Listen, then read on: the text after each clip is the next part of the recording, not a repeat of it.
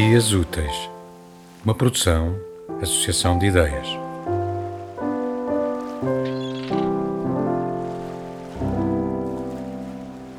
Não ouviste? perguntou-lhe a rainha, as feições aguçadas e alerta como a lâmina de uma espada.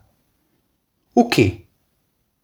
Claro, ela não as escuta, pensou a Fiúça, ao notar a expressão denunciadora do desconhecimento de Lisa. Sou eu a senhora, a deusa e rainha destas terras. Só eu as posso ouvir. As vozes, respondeu a Fiúça, num sussurro. As aliadas. Lisa reconheceu as palavras da rainha e perguntou, com um deslumbramento na voz: Circe?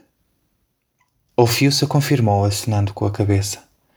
E as sereias, acrescentou, e as que já nos velam do outro lado, da sombra. Todas elas? surpreendeu-se Lisa. Todas. Vieram por mim, para me avisar.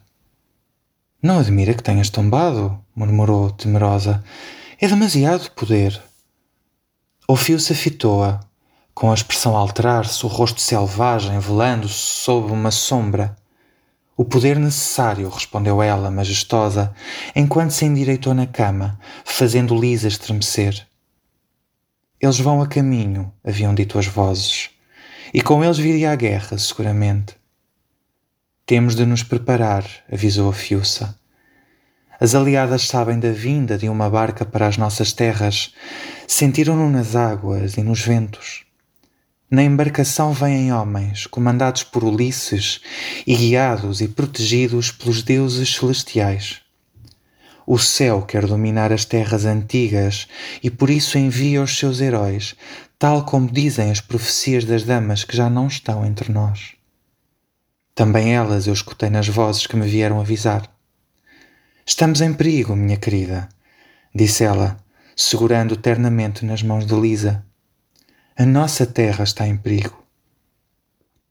Lisa beijou as mãos de Ofiuça, as lágrimas escorrendo-lhe cara abaixo, finos cordões prateados reluzindo sob a luz das candeias do quarto. Tens a minha lealdade, senhora, disse ela. O meu amor.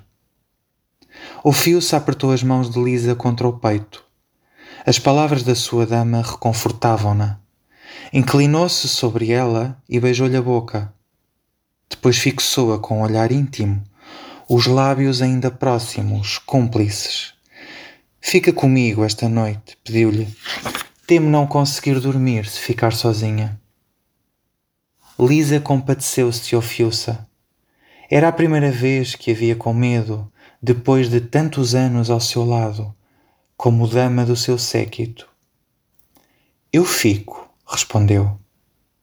Depois, fixando Ofiuça, acrescentou: Mas não vamos temer o que ainda é desconhecido ao nosso entendimento.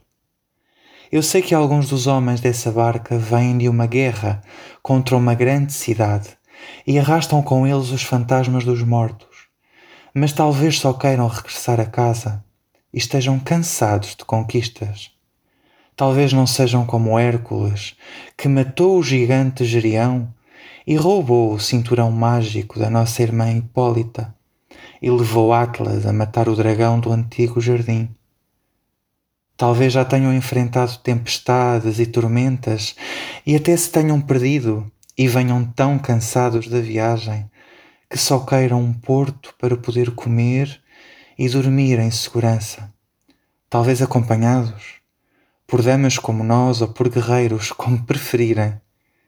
E isso podemos dar-lhes: um porto, um prato de comida, uma noite de amor. Talvez não venham para nos fazer mal.